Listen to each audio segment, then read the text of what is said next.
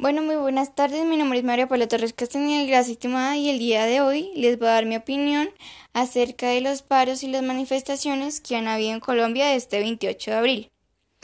Bueno, mi opinión es la siguiente, que el gobierno lo que debe hacer es escuchar al pueblo en vez de ignorarlo.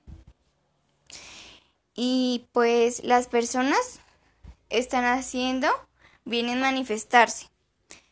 Y pues los policías también están haciendo bien pero algunas veces las personas que están protestando y los policías están haciendo mal, ya que algunas protestas hay, hay personas que vandalizan y pues hay otros policías que están usando su fuerza contra las personas y pues eso no está nada bien. Y pues lo que debe hacer el gobierno eh, es esas reformas que ha puesto, quitarlas. Ya que como por ejemplo la reforma hacia la salud o la reforma tributaria está haciendo mal, ya que eso está aumentando la desigualdad.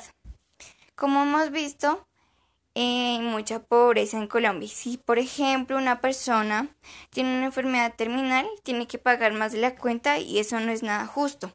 Lo que debe hacer el gobierno es escuchar al pueblo y oír todas sus opiniones, ya que con eso pueden, sacar soluciones y pues pueden, por ejemplo, y que lo podríamos lograr, sería que hubiera más oportunidades para los jóvenes, lo mismo para los de la ciudad y para los campesinos, eh, que no hubiera más conflicto y que todo sea igual y parejo para todos.